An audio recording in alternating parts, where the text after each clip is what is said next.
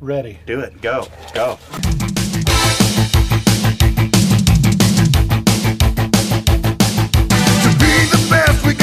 Oi, gente, aqui é a Luciana e esse é o Poltercast de número 12. E antes de começar o episódio, eu vou dar aquele aviso de gatilho, tá? Porque nessa história tem violência doméstica, suicídio, violência sexual. Então, se são assuntos pesados para você, sugiro que vá escutar outro episódio mais leve, tá? E e é isso, vamos lá pro episódio de hoje. Mas antes também tem recado. É, a gente gravou com o TVM, as meninas do TVM. A gente falou sobre ufologia, espiritismo, enfim. A gente começou na pauta e, e saiu viajando, porque bom é assim, né? Então é isso. É, vão lá no, no agregador de, de podcast favorito de vocês, né? Onde vocês estiverem escutando e procura TVM. O Instagram das meninas é Tava Imaginando, com dois Is, tá? Vi Imaginando. E sigam lá as meninas, o podcast delas é muito legal, assim, elas são muito viajantes, amo ouvir elas. E quando elas convidaram a gente, eu fiquei super feliz porque sabe aquele podcast que você conversa com o seu celular ou com o seu computador? Elas são assim. É, a gente escuta elas falando e quer entrar na conversa. Então, quando eu me vi realmente conversando com elas, nossa, foi muito massa. E em breve elas vão estar gravando aqui com a gente também. Outro recado é sobre o Pix, né? Eu ainda tô é, juntando uma graninha para arrumar o meu notebook. Na verdade, nem sei se vai dar para arrumar ele ou se eu vou precisar comprar outro. Então, se vocês puderem estar ajudando com qualquer valor, um real, dois reais, qualquer valor é bem-vindo. Se você não puder ajudar com grana, é, compartilha a gente, indica para os seus amigos, para né, a gente ter mais audiência, abranger um público maior e poder expandir esse projeto que é o Poltercast. E sigam a gente nas redes sociais, tá? A gente está no Instagram com o Poltercast underline DM. O Twitter é Poltercast numeral 1 e o YouTube, a gente tem lá o canal, que é o Poltercast TV, porém ainda não postamos nada, mas a gente tá é, com projetos para fazer isso, né? Inclusive eu preciso arrumar um notebook para poder começar aí a gravar esses vídeos pro YouTube.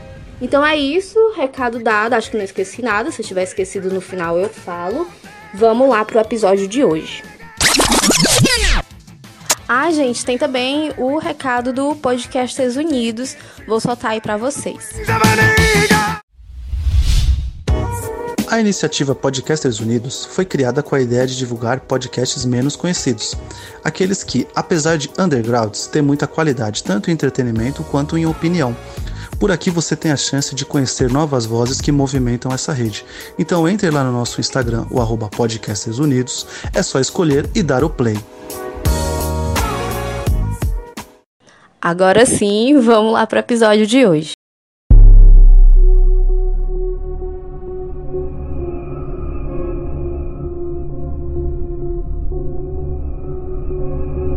E hoje eu vou falar sobre um caso que é da primeira mulher na Austrália condenada à prisão perpétua, é, sobre a Catherine Knight. Então vamos lá para o caso.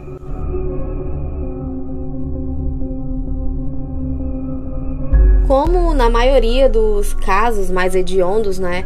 Quando a gente volta no tempo para quando o assassino ainda era uma criança, quando ainda estava em formação, é, normalmente esse assassino, esse psicopata, é, ele vem de um lar disfuncional, de um lar caótico, cercado de abusos, de violência e sem qualquer é, amparo da família e de órgãos que deveriam né, cuidar da criança e do adolescente. Então, com a Catherine Knight não foi diferente.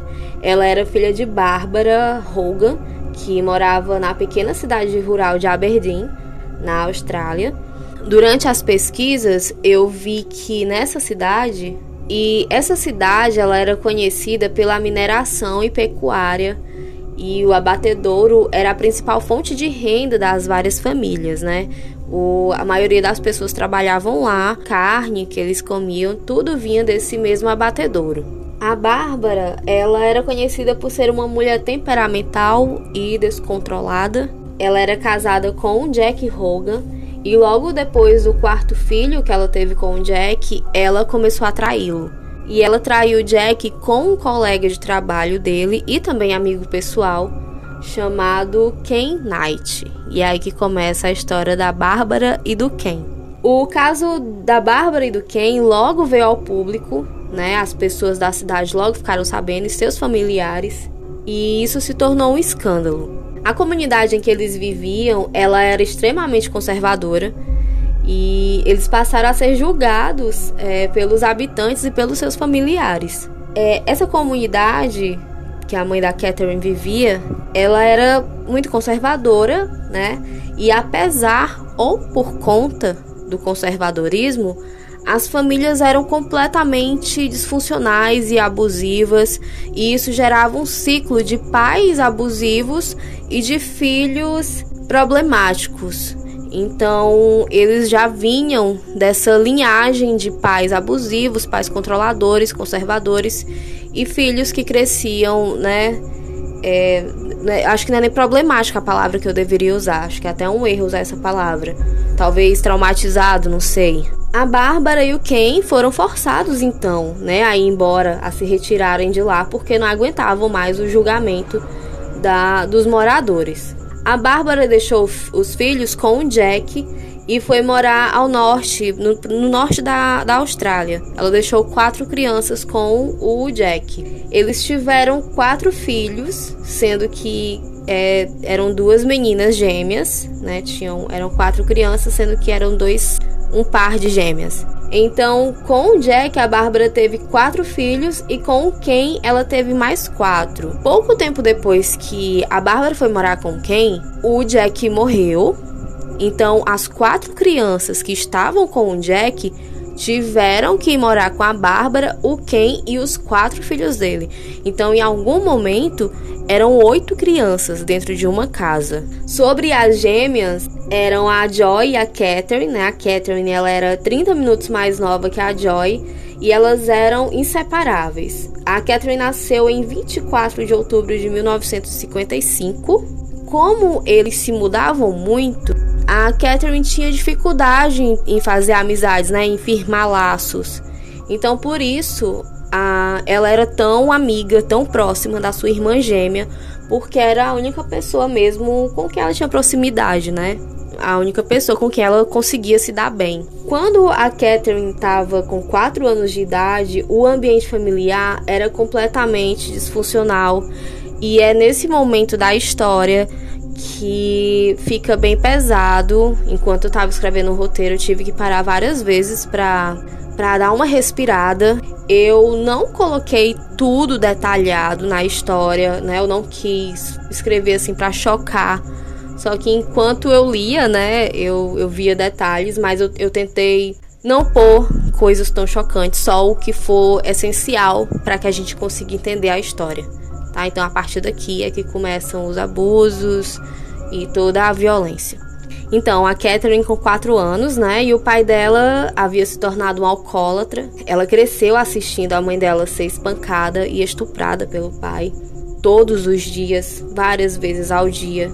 O pai da Catherine, ele queria que a mãe dela estivesse à disposição para quando ele quisesse, né, satisfazer as vontades sexuais dele. Como nós mulheres não somos bonecas infláveis, e ele não aceitava isso, então ele espancava a Bárbara e estuprava ela, e quase sempre na frente das crianças. A, a história diz, né, as pesquisas que eu fiz, conta que ele chegou a fazer isso até 10 vezes por dia na frente das crianças.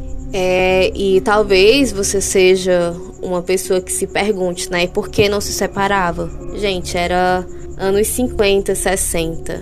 A Bárbara teve que mudar de cidade porque traiu o marido. Então tu imagina como que era naquela época uma mulher se separar do marido com oito filhos. E se hoje em dia falar sobre consentimento é algo complicado, porque nem todo mundo entende o que é consentimento, tu imagina nos anos 50, anos 60. Talvez a Bárbara até achasse que era uma obrigação dela, e até você vai ver na frente da história que talvez ela até acreditasse que o, o Ken não estava errado, porque ele era o marido dela, então talvez ele tivesse o direito de fazer aquilo. Se hoje em dia é difícil uma mulher sair de um casamento abusivo, aí você imagina, era uma mulher nos anos 50, 60 com oito crianças. É por conta de toda essa violência, né, e esses abusos, a mãe da Catherine, ela não conseguia expressar nada que não fosse ódio e repulsa, né? E isso refletia na forma como ela criava as crianças. Tudo que ela conseguia expressar para os seus filhos era a violência que ela recebia. E a Catherine foi criada dessa forma, apanhando de pai, apanhando de mãe, sem receber um abraço, né? O que toda criança quer, espera de uma mãe e de um pai, ela não teve na sua infância. E a Catherine, ela via os estupros, ela via a expressão da mãe dela durante aquela violência. E então, é, para uma criança que não entende nada o que é sexo e sexualidade, ela vendo um estupro, é, a mãe sendo estuprada pelo pai, ela logo vai associar o sexo à violência. E aos quatro anos a Catherine já estava passando por isso. E para completar, a Bárbara, ela contava os detalhes do que era aquela violência sexual e como ela aprendeu a odiar os homens e o sexo. Tudo isso ela conversava abertamente com a filha dela.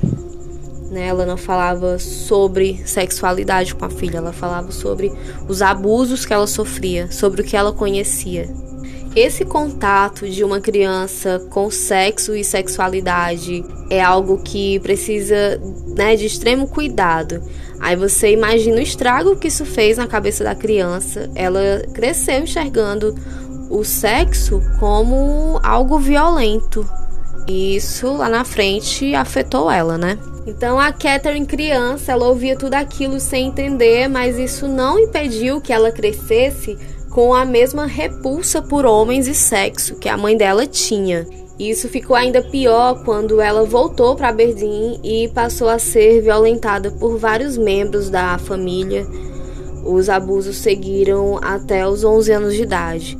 Aí você pensa, né? O, os mesmos familiares que julgaram a mãe da Catherine por ela ter traído o marido violentaram a filha dela. A Catherine, ela tinha um tio que era o preferido dela, né? Porque ele tratava ela como criança, ele respeitava ela, ele era o único parente, o único adulto que ela conhecia que tratava ela com o devido respeito e dava atenção para ela, né? Já que nem sequer a mãe dela conseguia demonstrar algum carinho. Então, o nome desse tio era Oscar Knight e ele cometeu suicídio, o que terminou por quebrar completamente a Catherine, que estava entrando na adolescência. Ainda criança, a Catherine aprendeu a dissociar, então ela se desconectava da vida real, né, da realidade, quando ela estava sofrendo os abusos. Praticar isso, a dissociação, é algo ainda mais quando criança que vai afetar a sua forma de como sentir as coisas, de como se relacionar com as pessoas. Então, ela de tanto dissociar, de tanto fugir da realidade, não pode desenvolver a parte de sentir, de ter empatia, entende? Então, isso foi muito prejudicial para a formação da Catherine. Ela passou a ter alucinações com seu tio e até a vida adulta ela ainda falava sobre as visitas que o espírito do tio fazia a ela. Na adolescência, ela era solitária e explosiva. Na escola era conhecida como valentona. Ela agredia outros alunos e chegou a ser agredida por um professor que alegou que tinha sido em legítima defesa. A Catherine, apesar de tudo, ela era uma excelente aluna e ela chegou a ganhar é, prêmios de campeonatos da escola. Mas ela abandonou a escola aos 15 anos de idade, infelizmente, pois ela não conseguia conviver com as outras pessoas. Então a raiva dela conseguiu vencer o intelecto. Aqui cabe aquela discussão sobre uma criança que tinha talento, mas não teve motivação, né? Não teve alguém que a orientasse. Muita coisa ruim poderia ter sido evitada se alguém tivesse cuidado dela desde sempre né, tivesse impedido que ela abandonasse a escola, porque ela era só uma adolescente. Na adolescência a gente faz escolhas ruins e a gente precisa de alguém, de um adulto para poder apontar, né, a direção. E ela não tinha isso. Tipo, uma, uma menina que era premiada pela escola, que participava de, né, de campeonatos da escola abandonou simplesmente porque não conseguia controlar a raiva. E ninguém ajudou ela com isso, né? Ninguém ajudou ela a controlar a raiva, conviver com outras pessoas para que ela não desperdiçasse o resto da vida dela, né? De outras pessoas também. A Catherine tinha um sonho aos 15 anos de idade que para muitos adolescentes nessa idade jamais passaria pela cabeça trabalhar no açougue local aquele, né, que da cidade, que, enfim, era o sonho dela, era o trabalho dos sonhos da Catherine trabalhar no açougue e lá ela conseguia descontar toda a raiva dela. Trabalho pesado, né, braçal, então imagino que para uma menina de 15 anos de idade, um serviço muito, muito pesado. E apesar de desconfiar dos homens, a Catherine deu início à sua vida sexual e é quando eu, eu, li essa parte eu até pensei, né, sobre a gente não escolher sexualidade, né? Porque ela cresceu com repulsa de homens por causa da, de tudo que a sua mãe vivia. E mesmo assim, em algum momento da vida dela, ela sentiu a necessidade de se relacionar com outros homens sexualmente. O ódio dela por homens crescia tanto quanto os seus desejos sexuais, né? Então é um, uma soma bem perigosa. Certa vez a Catherine foi buscar conselho com a Bárbara, né? Foi conversar com a mãe dela. E ela contou que um de seus parceiros queria forçar ela a ter uma relação no momento em que ela não queria. Então o que a mãe da Catherine falou foi para ela aguentar e parar de reclamar. Esse foi o conselho que ela deu para a filha no início da sua vida sexual. Então aqui a gente vê um ciclo, né, se formando, que a Bárbara ela viveu aquilo, conviveu com aqueles abusos, né, e não encontrava saída, acabou é, a única saída era aguentar, né? Então ela vai passando isso para a filha dela, que já está iniciando a sua vida sexual. E, enfim, é o, o único conselho que ela podia dar, né? É aguentar.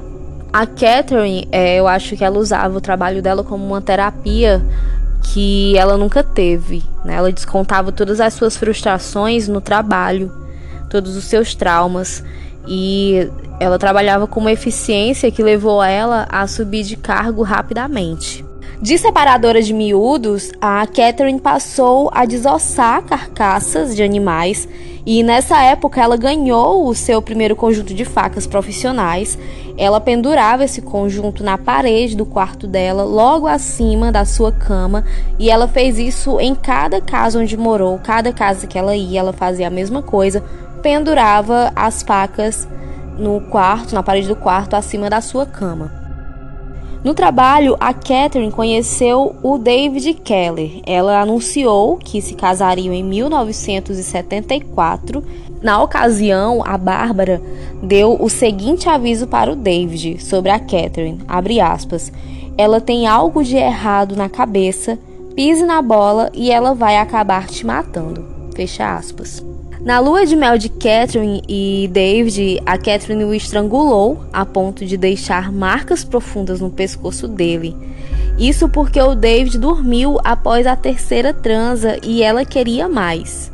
No roteiro eu coloquei que ela queria mais, só que eu continuei lendo sobre o caso, né? Depois que eu terminei de escrever, e eu vi que a Bárbara falou para Catherine que na lua de mel dela, ela e o Jack fizeram sexo cinco vezes E ela era muito jovem, talvez tenha visto aquilo como uma obrigação, né? Se os pais dela fizeram cinco vezes, então talvez ela tivesse que fazer também.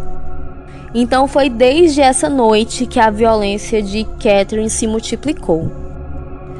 A Catherine estava grávida da primeira filha quando queimou todas as roupas do David e o espancou com uma frigideira a ponto de abrir o crânio dele. Isso porque o David havia chegado tarde de uma competição de dardos de um bar que ele costumava frequentar. Após esse ataque, o David chamou a polícia para Catherine, mas aí ela prometeu mudar. E isso é muito comum, né, em relações tóxicas, é, onde um ou uma das partes ou até as duas partes erram bastante uma com a outra e no maior, no, no menor sinal de ameaça de fim de relacionamento promete mudar e pouco tempo depois volta a cometer o mesmo erro, às vezes até piora. Então, pouco pouco menos de dois anos de casados, né? O David e a Catherine, o David se envolveu com uma outra mulher e então ele foi morar com ela em Queensland. O David ele saiu de casa praticamente fugido, porque imagina o medo que ele tinha de chegar na Catherine dizendo que queria se separar. Um dia depois do, da saída de casa do David, né, a Catherine foi institucionalizada porque viram ela na rua é, andando é, com um carrinho de bebê, né, com sua bebê dentro, e ela tirou a nenê do carrinho na rua então ela foi institucionalizada por conta disso. E ela foi diagnosticada com depressão pós-parto, ficou é, em tratamento por algumas semanas. Logo após a Catherine receber alta, ela pegou a sua filha Melissa, de dois meses, apenas dois meses, e ela colocou a Melissa nos trilhos do trem. E a menina só se salvou porque um, um homem que estava por perto resgatou ela. E foi por muito pouco, porque é, logo depois o trem passou. Talvez a, a Catherine até soubesse o horário né, de que o trem ia passar, não sei. A menina escapou por muito pouco mesmo, né? Então, depois disso, a Catherine feriu é, o rosto de uma mulher que ela fez de refém, porque ela queria que essa mulher levasse ela até a cidade onde o David estava morando com a nova mulher, né? E ela, a intenção dela era matar eles. Mas aí a polícia conseguiu impedir. E o David, sabendo de, disso, ele ficou com muito medo de ela tentar de novo e conseguir dessa vez. Então o David ele voltou para casa. É, ele voltou na verdade na intenção de é, preservar a vida da, da atual esposa, né, namorada. Mas é, um tempo depois ele acabou voltando a se relacionar com a Catherine. E depois de tudo isso, o David ficou com a Catherine até 84, né? Porque depois disso, a Catherine conheceu um outro homem e começou a atrair o David e esse homem era o John Price. Então aqui começa a relação de Catherine e John Price. Durante o namoro, a Catherine se mostrava como uma namorada tranquila, era um relacionamento normal. É, até que eles foram morar juntos, e então toda a violência veio à tona nesse novo relacionamento também. A Catherine queria casar e eu vi em algumas fontes que o John, depois de muita insistência, disse que casaria, só que com é, separação de bens, que chama divisão de bens, acho que é. E ela ficou surtada porque ela não queria, né, com essa condição.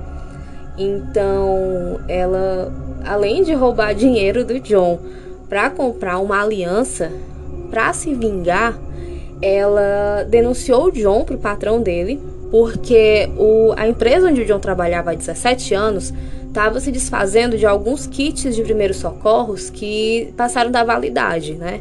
Então o John foi lá na lixeira e pegou um desses kits e a Catherine filmou, tirou foto e mandou pro patrão dele. E o John foi demitido do emprego dele por conta disso. Eu não sei se aqui no Brasil é assim, mas nos Estados Unidos, é, a lixeira de uma residência ou de uma empresa, é, você não pode tirar nada de dentro do lixo. Ela conseguiu, né, fazer o John perder o emprego dele de 17 anos já. E depois disso, o John expulsou ela de casa, mas meses depois eles reataram e quando ele deu essa segunda chance para Catherine, os seus amigos e familiares se afastaram porque é aquela coisa, os amigos sabiam que ela fazia mal a ele, né? Então eles não queriam apoiar essa relação e acabou que todo mundo se afastou do John. As agressões verbais, físicas, psicológicas ficaram ainda piores. Nessa época, os filhos do John relataram que estavam sendo molestados, inclusive sexualmente, por Catherine. E o John foi tirar satisfações sobre isso. E nesse momento ele foi esfaqueado no peito por ela. O John expulsou ela de casa e foi atrás de abrir uma ordem de restrição contra a Catherine, né? Só que ele foi informado que isso ia demorar semanas. E o John sabia que não tinha semanas. Ele realmente estava com muito medo. Tanto que é, na mesma noite que o John foi à delegacia, que foi um dia depois da, do, da Catherine esfaquear ele no peito, ela foi lá na casa de novo. O John tava no vizinho, já com medo dela. O John passou o dia no vizinho e as crianças também estavam dormindo no vizinho. E aí a Catherine foi lá na casa e ficou lá assistindo televisão. Até que por volta das 23 horas o John voltou para ir dormir a Catherine foi acordar ele e eles fizeram sexo e o John dormiu de novo. E às 23 horas, a Catherine ataca o John. Ela usou uma daquelas facas que ela tinha, né, da coleção dela. Ela golpeou o John 37 vezes seguidas. Então você imagina a raiva, né, e a força usada para conseguir aplicar 37 golpes depois ela esfolou a pele do John, ela decapitou a cabeça dele, pegou o corpo esfolado e decapitado do John e o posicionou à mesa, como se ele estivesse esperando jantar. Ela colocou a cabeça do John em uma panela com um ensopado de legumes. A Catherine cozinhou algumas partes do corpo do John com batata e molho então ela chamou os filhos do John e serviu o ensopado que tinha acabado de fazer. A Catherine forçou as crianças a tomarem o um ensopado, foi para o quarto, tomou um punhado de pílulas e adormeceu. No início, a Catherine se declarou inocente das acusações, mas depois ela mudou a declaração e se disse culpada. Mas desde sempre ela alegava não lembrar de nada. Em 8 de novembro de 2001, ela foi condenada à prisão perpétua e sem direito à liberdade condicional. E como eu disse lá no começo, a Catherine ela foi a primeira mulher australiana a receber essa pena. Sobre ela tomar as pílulas, acredita-se que ela não queria se suicidar, ela queria só alegar insanidade, tanto que ela tinha comentado já com alguma pessoa que um dia ela ia matar o John e ela ia fazer o possível para parecer loucura. Ela falou pro irmão dela para parecer que tinha sido feito por uma pessoa é, louca, né, uma pessoa insana. A Catherine chegou a contar para a irmã dela que havia matado o John é, antes dela fazer isso, né, de fato. E acredita-se que ela tinha prazer em ver o desespero das pessoas então por isso que ela chegou na irmã dela contando que tinha matado o John ou que ela queria ver qual seria a reação quando ela fizesse isso. A Catherine também havia degolado o cachorro do John na frente dele como uma forma de ameaça, né, que é tipo, tô fazendo com ele, posso fazer com você. Enfim, as ameaças eram constantes. O John era realmente um um refém, né, da Catherine e os policiais que cuidaram do caso contam que quando os ex-parceiros da, da Catherine eram chamados para depor, eles sempre eram aqueles homens na cidade, né? Ou era mineração, ou era abatedouro. Então sempre era aquele perfil de homem muito grande, né? É, como que eu posso dizer? É, forte, é, bruto, né? Enfim. E esses homens choravam quando contavam os abusos que, que sofriam por ela.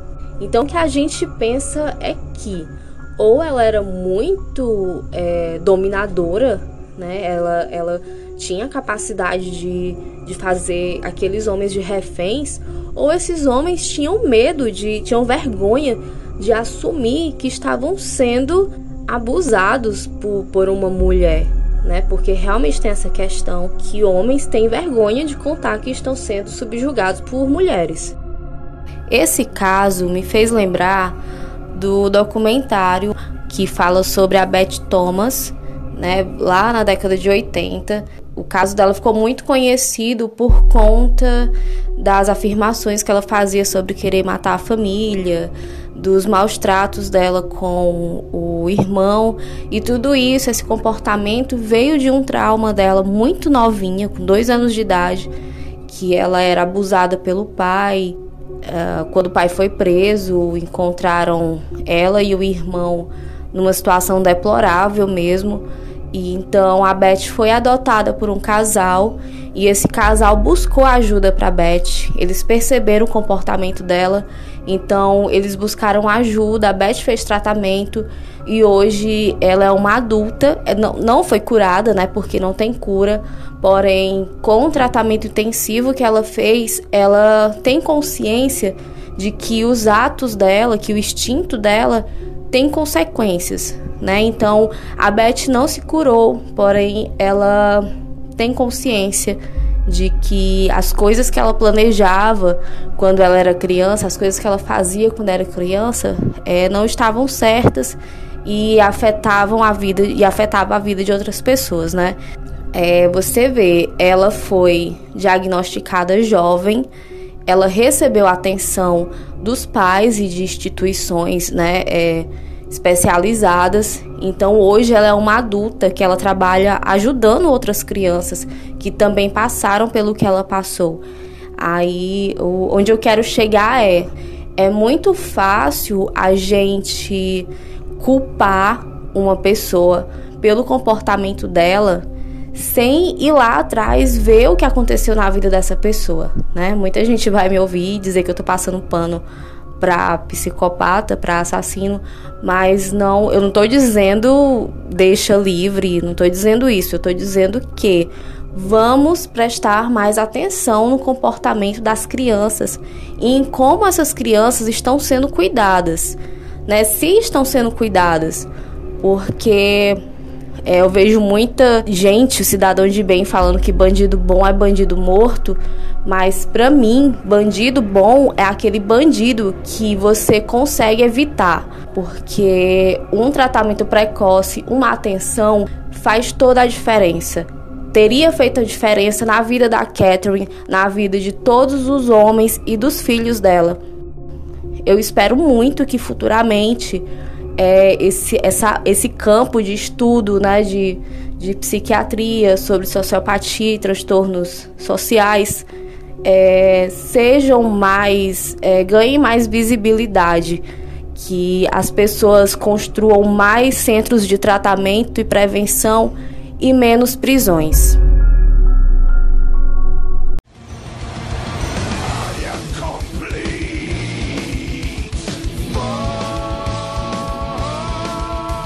Então é isso. Eu tentei não, não deixar essa história tão bárbara, né? Mas se vocês quiserem pesquisar, tem bastante vídeo no, no YouTube, tem também bastante conteúdo no, em podcasts. Eu vou colocar mais alguns detalhes lá no Instagram, né? No arroba poltercast_dm. Então, se vocês quiserem saber mais alguns detalhes, eu vou estar tá postando lá também. E é isso, espero que vocês tenham gostado. Eu sempre tento trazer casos aqui do Brasil. Eu nem lembro porque que eu escolhi esse, não, não lembro, eu só comecei a fazer o roteiro. E se vocês curtem esse tipo né, de episódio, esse tipo de assunto, comentem lá no Instagram se vocês quiserem mais. Então é isso, muito obrigada por ouvir até aqui. Segue o Poltercast nas redes sociais. Instagram, arroba poltercast, underline DM, Twitter, poltercast numeral 1, poltercast 1. No link da bio do Instagram tem, tem as formas lá para você entrar em contato com a gente. É, pode mandar WhatsApp, pode ser DM, pode ser por e-mail, enfim, escolhe lá a melhor forma de falar com a gente e manda teus relatos, sugestões, críticas. Enfim, a gente está esperando lá a mensagem de vocês. E eu tenho uma indicação aqui de podcast para vocês. Não tem nada a ver com, com o assunto de hoje. De repente você ficou aí pesado, né, com, esse, com essa história macabra. Então vai lá no teu agregador de podcast favorito e procura a galera do Abacate Brutal. Se você gosta de Irmão do Jorel, você vai adorar o conteúdo deles. Eles comentam episódios, é muito, muito legal. E se você não, não conhece Irmão do Jorel, escuta um episódio deles e vai procurar o desenho. Acho que ainda tem na Netflix. É muito bom. Desenho brasileiro, muito bom de verdade. Então é isso, escutem Abacate Brutal. Então é isso, gente. Obrigada mesmo por ter escutado até aqui. E até semana que vem.